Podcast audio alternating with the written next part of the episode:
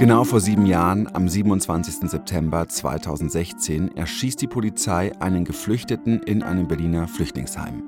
Aus Notwehr, wie die schießenden Polizisten später sagen werden.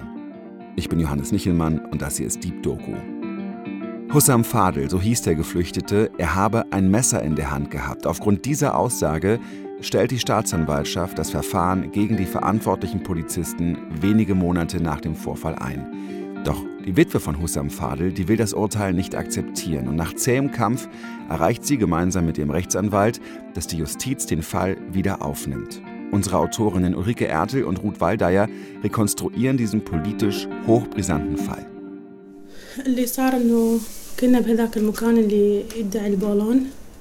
Es war ungefähr um die Zeit des Abendessens, als ich von einer Mitbewohnerin erfahren habe, dass meine Tochter nicht aufzufinden sei. فجأة إنه بنتي اختفت اجت خبرتني واحدة من السكان اللي بالبالون قالت إنه أخت بنتك أخذها شخص باكستاني الجنسية Später hat man meine Tochter mit einem Pakistaner gefunden. Er hat auch in der Unterkunft gewohnt.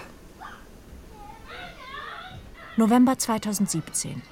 Samangate sitzt in ihrer winzigen Wohnküche in der Gemeinschaftsunterkunft für Geflüchtete in Berlin-Hohenschönhausen. Im Backrohr brutzelt es. Die Kinder, zehn, neun und fünf Jahre alt, spielen in der Küche. Ein Kinderzimmer haben sie nicht. Samangate erzählt uns von jenem Abend des 27. September 2016, als ihr Mann Hussam Fadel von einem Polizisten erschossen wurde. Syrische Mitbewohner sind dem Pakistaner und unserer Tochter nachgegangen. Und kurz danach kamen sie mit den beiden zurück. Aufmerksame Mitbewohner waren dem Mann ins angrenzende Waldstück gefolgt, in das er Samangates kleine Tochter gelockt hatte. Sie befreiten das Mädchen und brachten die beiden zur Unterkunft zurück. Das Security-Personal rief die Polizei, die mit großem Aufgebot anrückte. Die Polizei hat den Pakistaner vernommen, eine halbe Stunde lang ungefähr. Dann gingen sie aus der Traglufthalle raus. Und dann habe ich Schüsse gehört.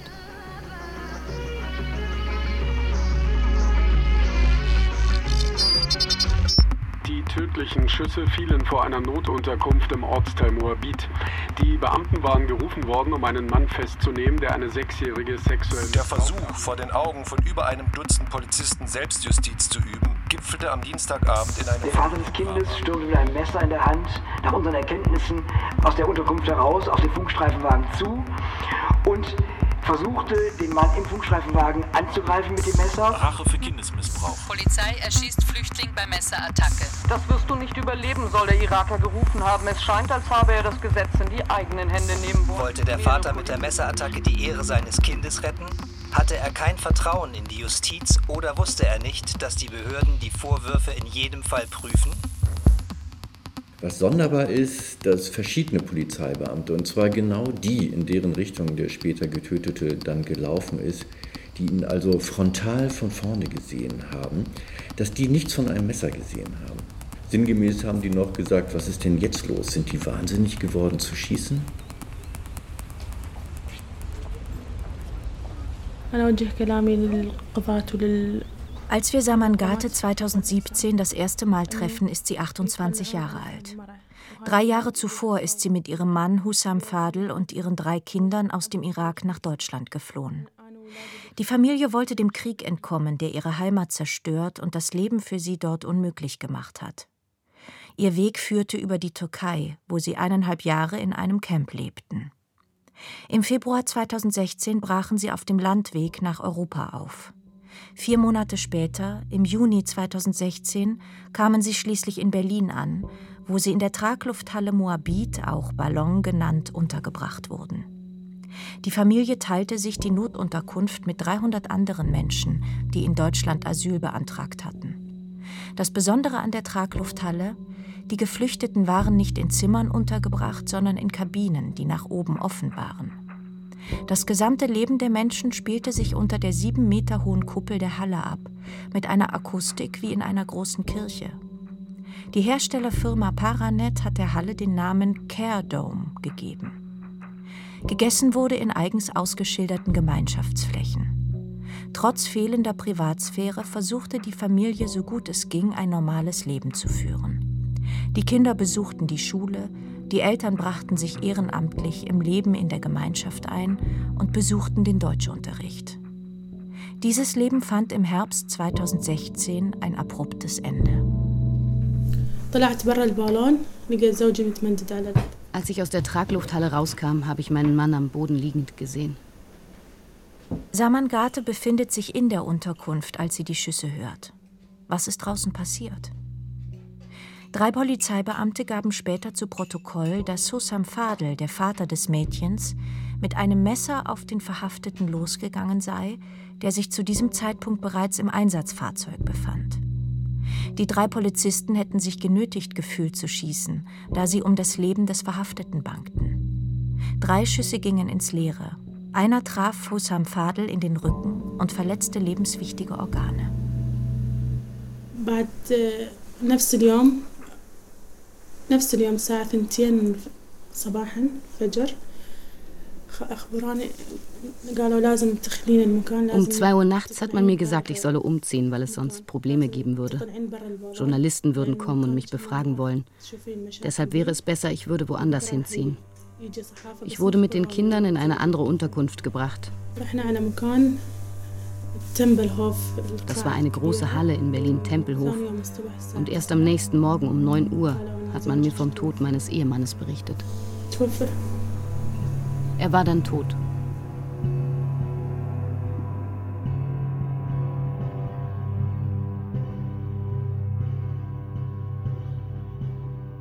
Ich habe sehr viele meine arabische Freunde angerufen und sehr viele Freunde aus verschiedenen Unterkünften angerufen, Sozialarbeiterinnen angerufen, um zu erfahren, wo diese Frau kontaktiert werden kann. Biblab Basu liest von dem Vorfall in der Morgenzeitung und ist über den Verbleib der hinterbliebenen Familie besorgt. Durch seine Arbeit bei Reach Out, der Beratungsstelle für Opfer rechter, rassistischer und antisemitischer Gewalt in Berlin, ist er mit dem Thema vertraut. Er beschließt, Saman Gate zu suchen. Und das war sehr viel Arbeit, muss ich sagen, und habe ich gemerkt, dass es sehr schwer war, einen Kontakt zu bekommen. Und deswegen waren so ungefähr zehn, zwölf Tage, bis ich Kontakt bekam und äh, Samangate dann zu mir zur Beratung kommen könnte. Heute sind wir mit Bibla Basu bei Samangate verabredet. Um zum derzeitigen Wohnort der Familie zu kommen, brauchen wir vom Alexanderplatz mit U, S und Straßenbahn 53 Minuten und müssen dreimal umsteigen. Gerenseestraße 99. Gemeinschaftsunterkunft für Geflüchtete in Berlin-Hohenschönhausen. Ein freistehender Plattenbau an einer vierspurigen Straße. Vorplatz mit Schranke. Ein Karree mit 250 Klingelschildern. Danke. Zwei Männer in Security-Jacken unterhalten sich im Glaskasten im Eingangsbereich.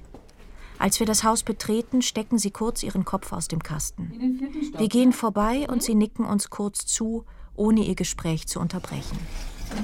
Im Unterschied zu uns war es für Bibla Basu nicht so einfach, an den Security-Männern vorbeizukommen. Das erste Mal, als ich Samangate besuchen wollte, wollten sie mich nicht so reinlassen. Mein Ausweis wollten sie behalten. Dann habe ich gesagt, nein, ich äh, gebe keinen meinen Ausweis außer die Polizei. Ich bin ein Besucher und ich werde sie besuchen. Und ich denke, Heim heißt Haus. Das ist Heim heißt nicht ein Gefängnis. Und sie können von mir nicht verlangen, und sie können auch nicht von Frau Garte verlangen, dass sie jeden Gast anmeldet.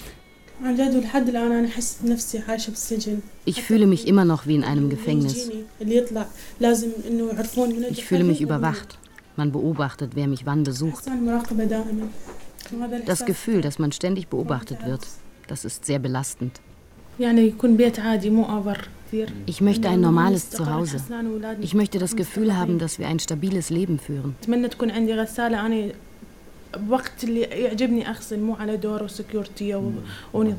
Ich möchte eine eigene Waschmaschine haben und waschen können, wann ich es will, ohne mit der Security einen Termin machen zu müssen. Das ist mein Traum.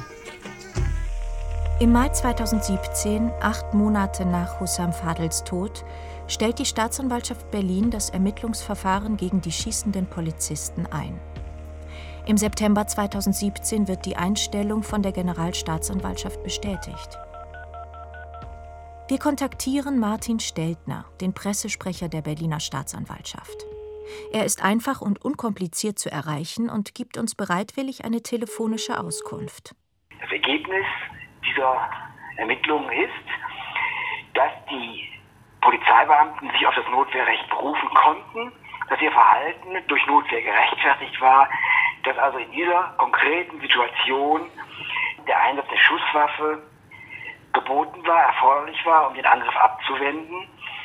Leider mit der Folge, dass der Angreifer dabei zu Tode gekommen ist. Was genau haben die Ermittlungen ergeben, wollen wir von Martin Steltner wissen. Was genau hat sich an jenem Abend des 27. September 2016 nach den Erkenntnissen der Staatsanwaltschaft in der Flüchtlingsunterkunft Berlin-Moabit abgespielt? Es sind alle Zeugen vernommen worden, die was zu dem Geschehen sagen konnten. Und aufgrund unserer Zeugenvernehmungen haben wir einen Sachverhalt ermittelt. Der Geschädigte ist zunächst von den Beamten am Boden festgehalten, nachdem er auf die Beamten zugerannt ist, mit der Absicht offensichtlich, die festgenommene Person anzugreifen, hat sich dann befreien können mit einem Messer. Der Geschädigte ist angerufen worden, Messer weg, Stopp, ist ein Messer sichergestellt worden am Tatort und aufgrund dieses Messerangriffs ist es zum Schusswaffeneinsatz gekommen. Es gibt keine, keine, keine Wahrscheinlichkeit einer Verurteilung, es gibt keinen Verdacht gegen die Polizeiwagen, keinen hinreichenden Tatverdacht. Deswegen wird das Verfahren eingestellt.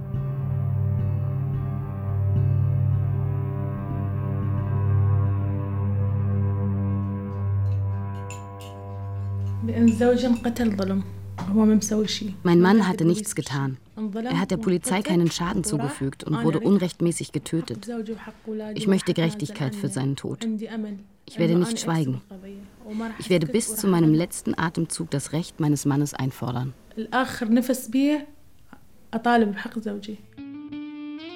Saman Gate ist überzeugt. Ihr Mann war selbst Polizeibeamter gewesen, als sie noch im Irak lebten, und niemals würde er mit einem Messer auf einen Menschen losgehen. Sie beauftragt die Rechtsanwältin Christina Klemm und den Rechtsanwalt Ulrich von Klingreff mit der Vertretung ihrer Interessen. Die beiden wollen die Darstellung der Berliner Polizei und das Urteil der Staatsanwaltschaft nicht hinnehmen. Denn, was Martin Steltner uns gegenüber am Telefon nicht erwähnt hat, im Laufe des Ermittlungsverfahrens sind auch einige sehr widersprüchliche Zeugenaussagen zu Protokoll gekommen. Einige wollen gesehen haben, dass Hussam Fadel mit einem Messer auf den Verhafteten zugestürmt war. Andere gaben an, überhaupt kein Messer gesehen zu haben. Und das Messer, das später angeblich am Tatort gefunden wurde, wies keine Fingerabdrücke auf, die Hussam Fadel zugeordnet werden konnten. Gemeinsam mit den beiden Rechtsanwälten legt Saman Gate Berufung gegen die Einstellung des Verfahrens ein und stellt im September 2017 beim Kammergericht Berlin einen Antrag auf ein Klageerzwingungsverfahren.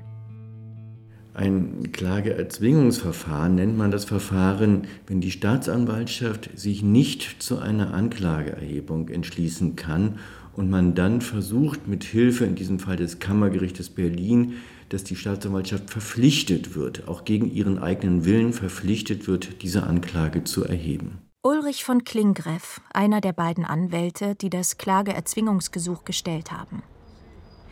Wir machen uns auf den Weg zu der Behörde, in der das Gesuch bearbeitet wird, und fragen Thomas Seifert, den Vorsitzenden Richter des Kammergerichts Berlin, wie oft solche Klageerzwingungsgesuche im Jahr gestellt werden. Also wir haben so im Jahr um die 250 Anträge dieser Art zu bearbeiten. Ich stelle es ins Verhältnis zu Ermittlungsverfahren, die in Berlin überhaupt anfallen, und das sind weit über 100.000 im Jahr. Und wie vielen von diesen Gesuchen wird stattgegeben? Im Ergebnis stattgegeben eine ganz geringe Anzahl. Für das letzte Jahr war es ungefähr ein Prozent. Wenn im Jahr 2018 250 Klageerzwingungsgesuche gestellt wurden und einem Prozent wurde stattgegeben, heißt das zwei bis drei Gesuchen pro Jahr. Das ist nicht viel. Das bedeutet, Das Klageerzwingungsgesuch von Saman Gate hat auch keine besonders großen Erfolgsaussichten.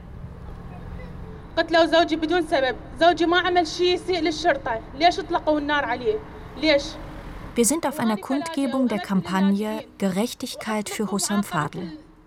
Es ist der 10. Juli 2017. In der Öffentlichkeit ist das Drama vor der Flüchtlingsunterkunft langsam in Vergessenheit geraten. Mein Mann wurde ohne Grund getötet. Er tat nichts, was den Gebrauch von Schusswaffen durch Polizeibeamten rechtfertigt. Ich als Geflüchtete verlange für mich und für andere Geflüchtete, dass die beschuldigten Polizisten zur Rechenschaft gezogen werden damit keine andere Familie dieses schreckliche Schicksal erleben muss. Saman Gate, Biblab Basu und weitere AktivistInnen haben die Kampagne Gerechtigkeit für Hussam Fadl gegründet.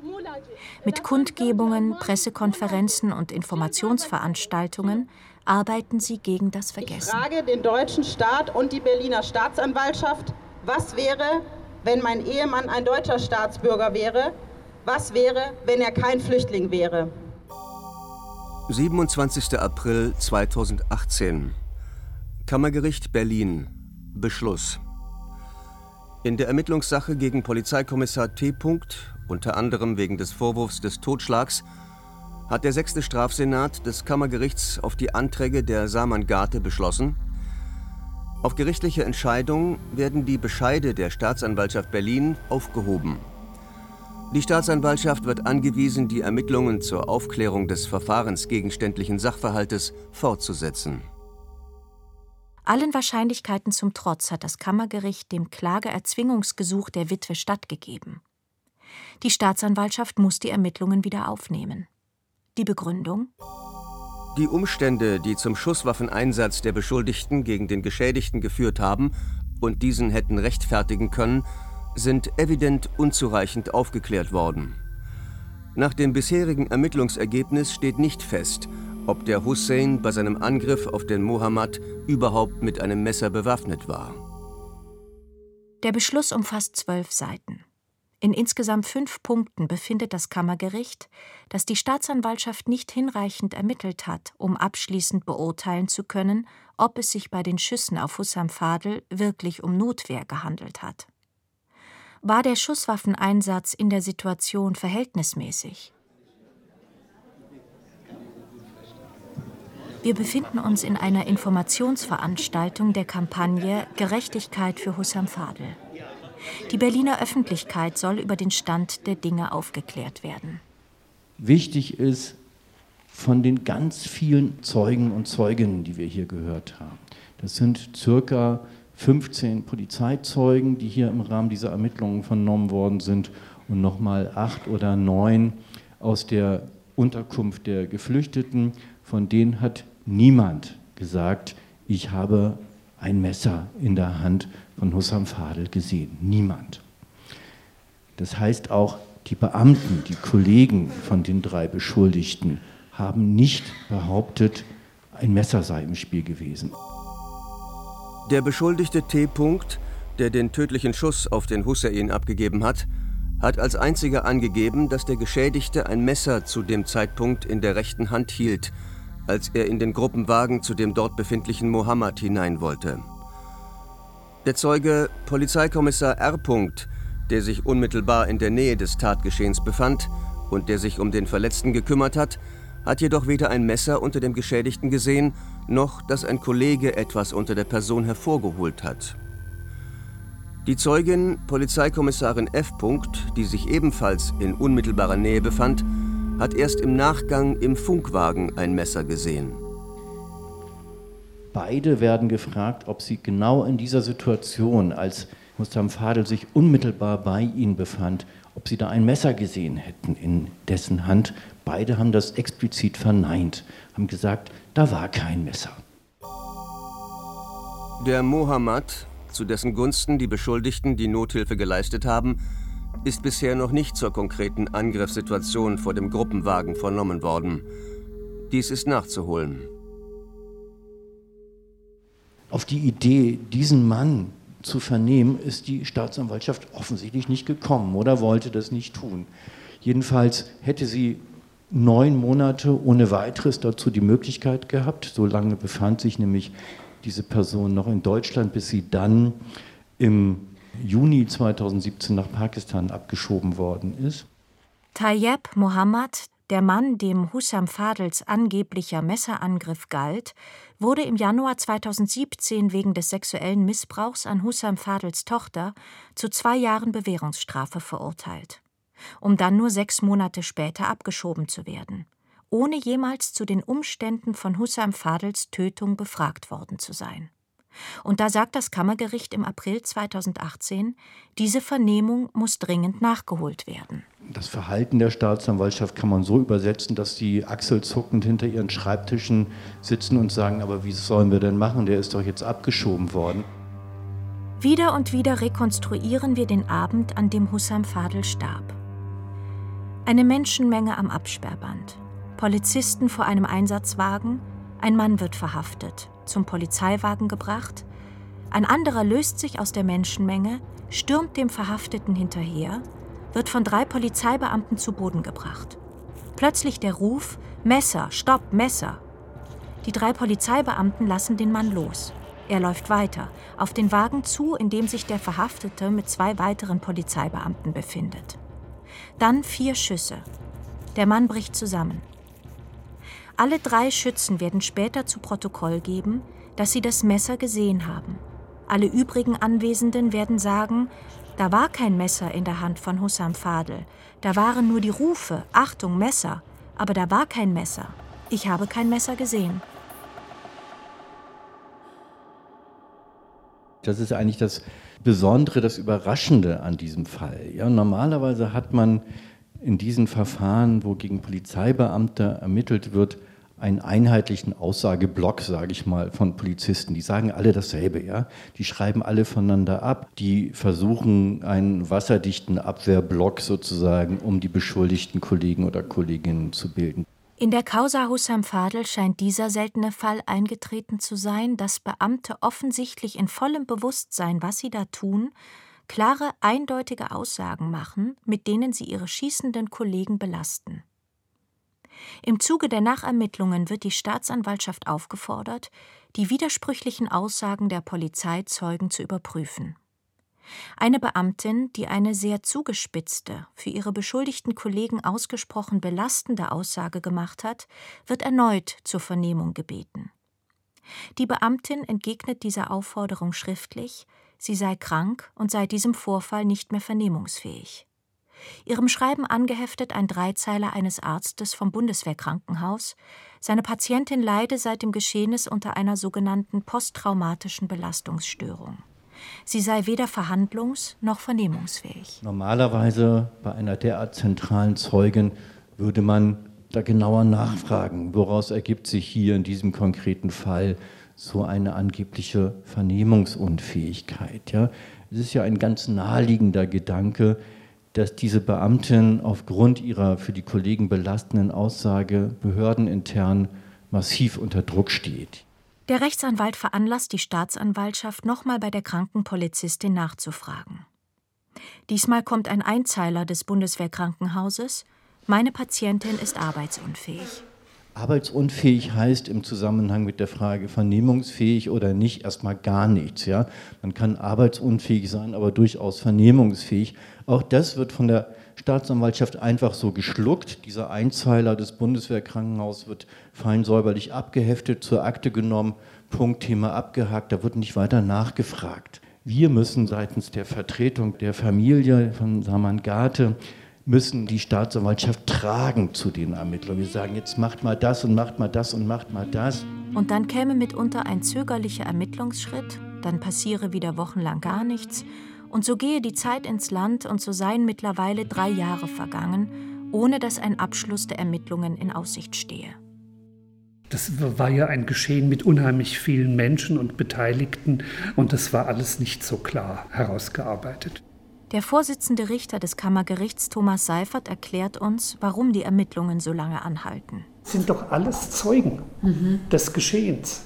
Das heißt, die müssen alle befragt werden, ja, eigentlich. Eigentlich müssen die befragt werden. Und die Traglufthalle ist doch hoffentlich schon längst abgebaut und äh, die Flüchtlinge haben Wohnungen oder so etwas. Das müssen sie ermitteln. Wo wohnen die denn jetzt? Mhm. Und das mit unserer Flüchtlingsverwaltung. Da Aber dürfen Sie beim Lagi so anfragen, wo befindet sich jetzt der und der Zeuge. Und das mit der Schreibweise der Namen und alles. Mhm. Das ist eine Sisyphusarbeit. Zum Zeitpunkt dieses Interviews ist Hussam Fadel seit über zwei Jahren tot. Ermittlungen waren aufgenommen und eingestellt worden, Widerspruch eingelegt und abgelehnt. Das Klageerzwingungsgesuch gestellt und im Frühling 2018 stattgegeben. Jetzt ist Herbst. Ein halbes Jahr ist vergangen, seitdem das Kammergericht die Staatsanwaltschaft aufgefordert hatte, die Ermittlungen wieder aufzunehmen.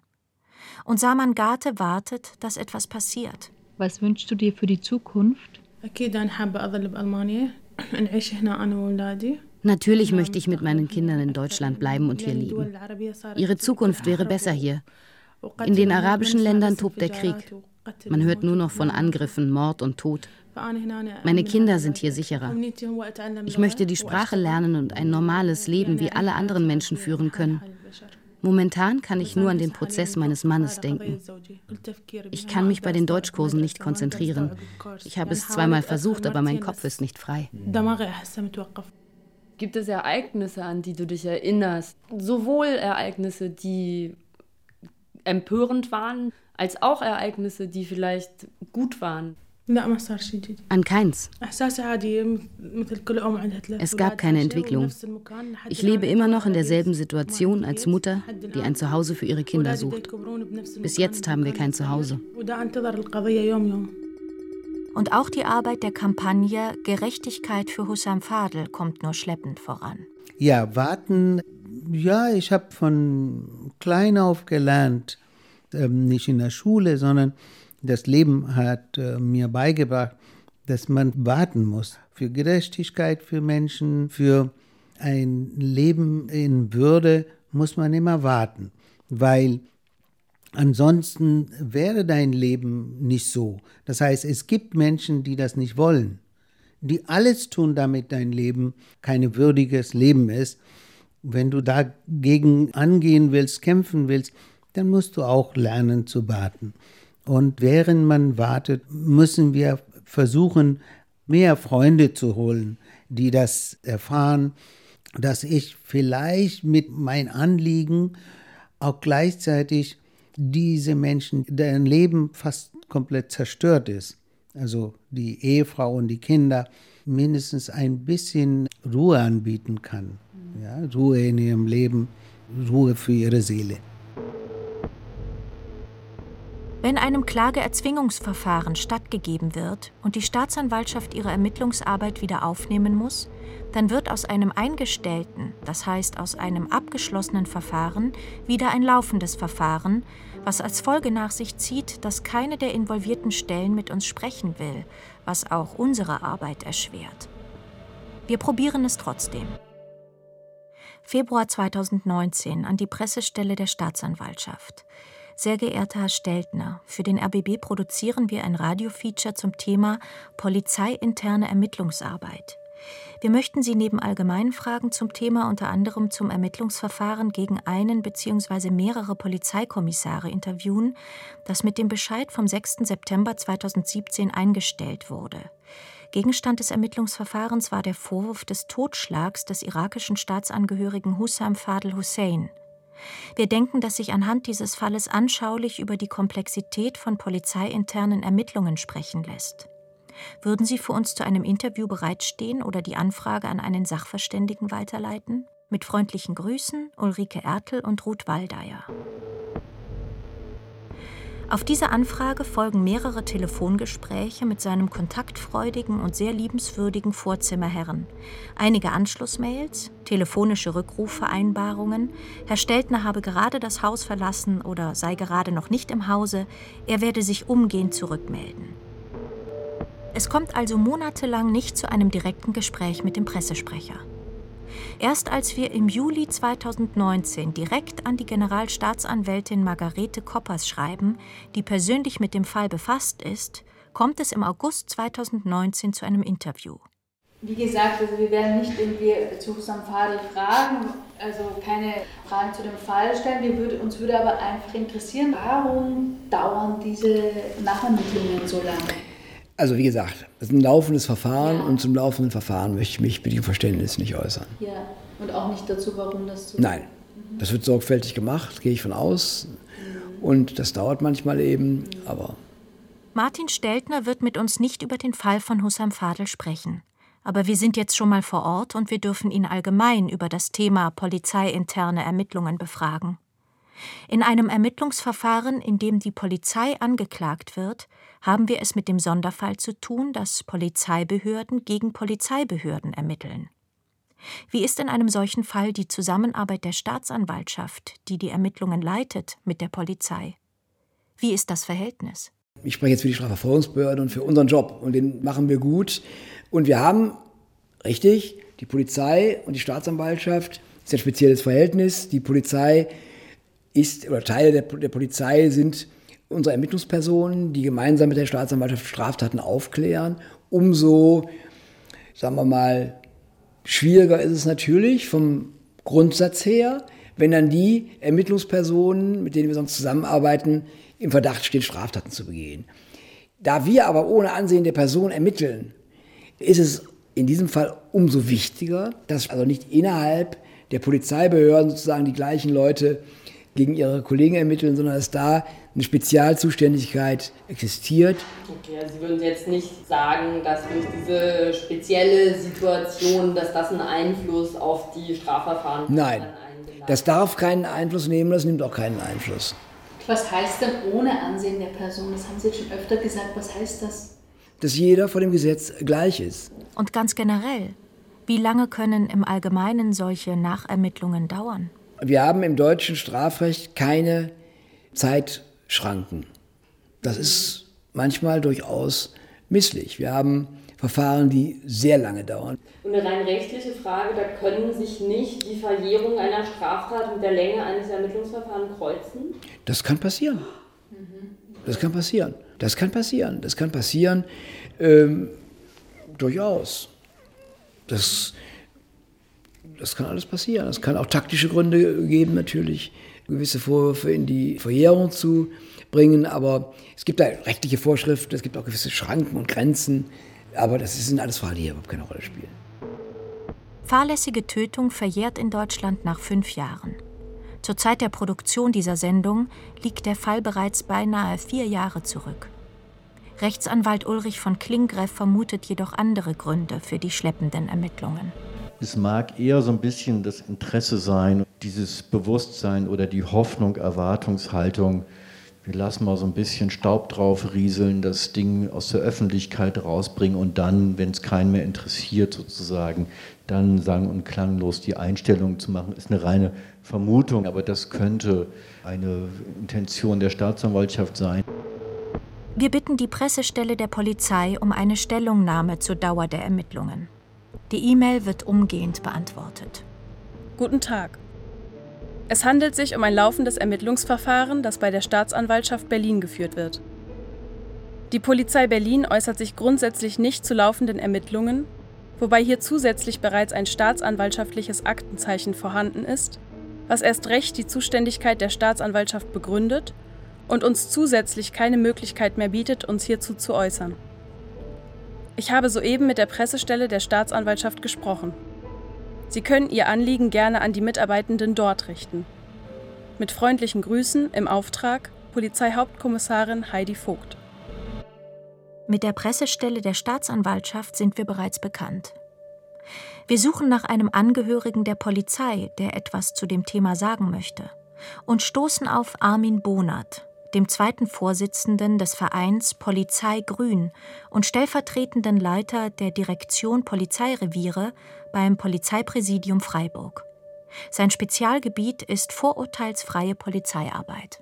Wenn immer wieder gesagt wird, äh, wir sind ein Spiegelbild der Gesellschaft, ist das natürlich nicht richtig, weil wir kein Spiegelbild der Gesellschaft sind. Wir generieren ja also Nachwuchs der Polizei nicht aus dem gesamten Bevölkerungsspektrum. Ein gewisser Teil fällt schon wegen der mangelnden Bildungsvoraussetzungen weg.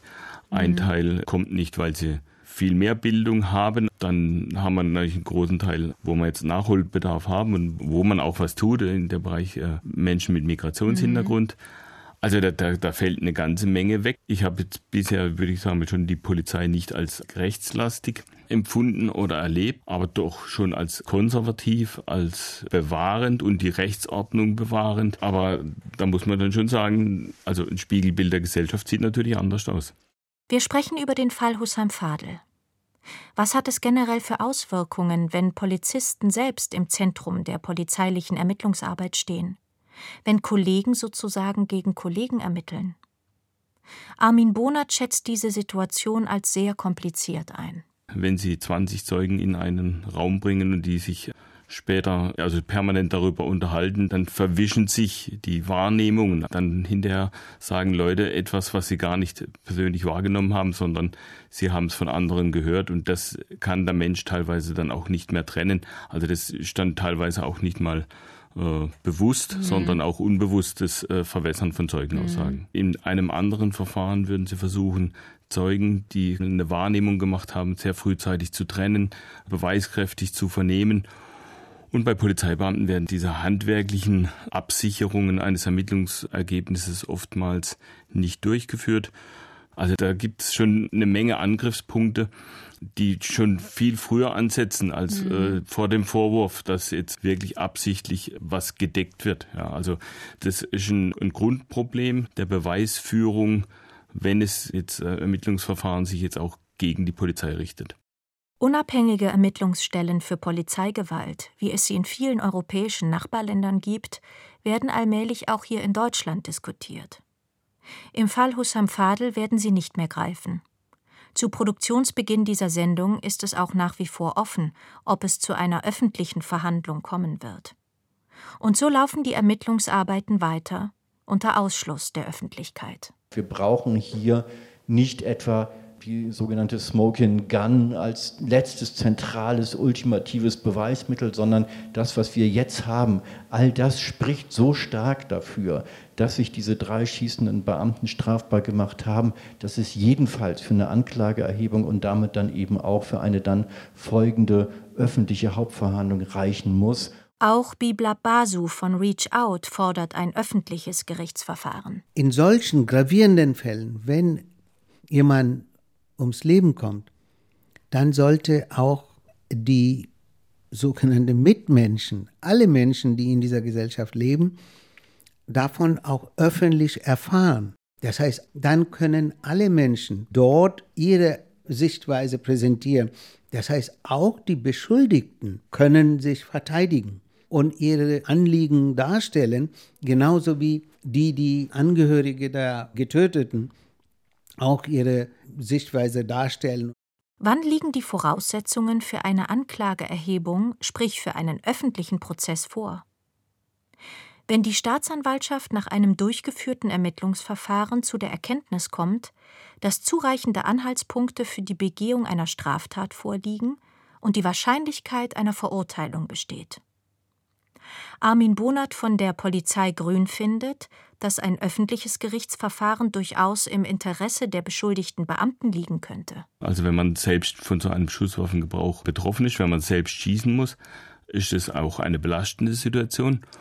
Und es ist entlastend, wenn sauber und abschließend und gut ermittelt wird mhm. und eine Einstellung durch die Staatsanwaltschaft und dann auch noch mit, wie, wie es jetzt kritisiert wird, durch handwerklichen Fehlern schadet, also traumatisiert natürlich die betroffene Familie, mhm. Opferfamilie, schadet dem oder den Beamten, die geschossen haben, weil noch immer ist natürlich das Ergebnis auch möglich, dass der Schusswaffengebrauch gerechtfertigt war.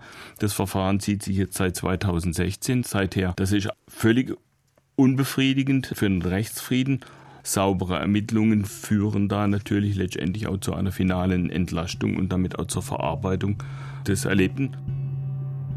Falls sich die Staatsanwaltschaft nicht zu einem öffentlichen Verfahren durchringen kann, werden Saman Garte und Ulrich von Klingreff ein weiteres Klageerzwingungsgesuch beim Kammergericht stellen. Und dieses könnte dann wieder Nachermittlungen anordnen oder sogar das Ermittlungsmonopol der Staatsanwaltschaft aufheben und selbst die Anklage erheben. Ich kann mithelfen. das ist gut für den großen Schrank. Januar 2020. Saman hat nach langem Suchen für sich und ihre Kinder eine Wohnung gefunden. Ist es vorbei? Hier. Bye bye. Bye bye, gern sich Hallo Wohnung. Hallo Wohnung, ja. Eine Wohnung mit eigener Waschmaschine. Und jedes der Kinder hat ein Zimmer. Es gibt endlich Platz. Ja. Das ist meine Wohnung.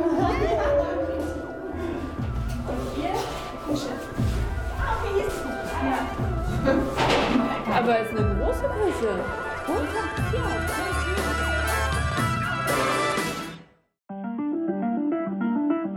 Diese Geschichte erzählten euch Ulrike Ertel und Ruth Waldeyer. Regie führte Philipp Brühl, Redaktion hatte Gabriela Hammer. Übrigens gibt es im Fall Hussam Fadel in den letzten Wochen plötzlich wieder eine ja, sensationelle Entwicklung, nachdem Zaman Gate, die Witwe von Hussam Fadel, vor zwei Jahren eine Beschwerde dagegen eingereicht hat, dass die Berliner Staatsanwaltschaft die Nachermittlungen eingestellt hatte. Da sah es erstmal völlig aussichtslos für sie aus und trotzdem hat sie dann noch eine Verfassungsbeschwerde eingereicht und ihr wurde dann völlig unerwartet im August 2023 stattgegeben. Es bleibt also spannend. Und zum Schluss haben wir noch einen Podcast-Tipp für euch und zwar von Süchtig nach Alles. In der zweiten Staffel setzt Host Hubi Koch sich auch mit nicht substanzbasierten Süchten auseinander, wie der Sucht nach Shopping oder dem Smartphone. Magdalena zum Beispiel, die war süchtig nach dem einen Menschen, der ihr nicht gut getan hat, ihrem Ex, der sie misshandelt hat. Wie sie es geschafft hat, doch noch von ihm loszukommen und warum toxische und missbräuchliche Beziehungen ganz ähnlich wie eine Drogensucht funktionieren, das erfahrt ihr in der Folge zu Süchtig nach toxischen Beziehungen und hören könnt ihr das Ganze in der ARD Audiothek. Süchtig nach alles, unser Tipp heute.